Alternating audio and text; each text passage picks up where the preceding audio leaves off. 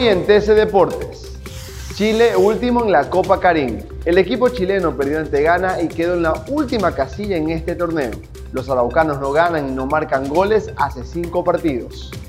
Perú no va a Qatar 2022. La selección peruana quedó eliminada en penales ante Australia. Advíncula y Valera fallaron para los sudamericanos.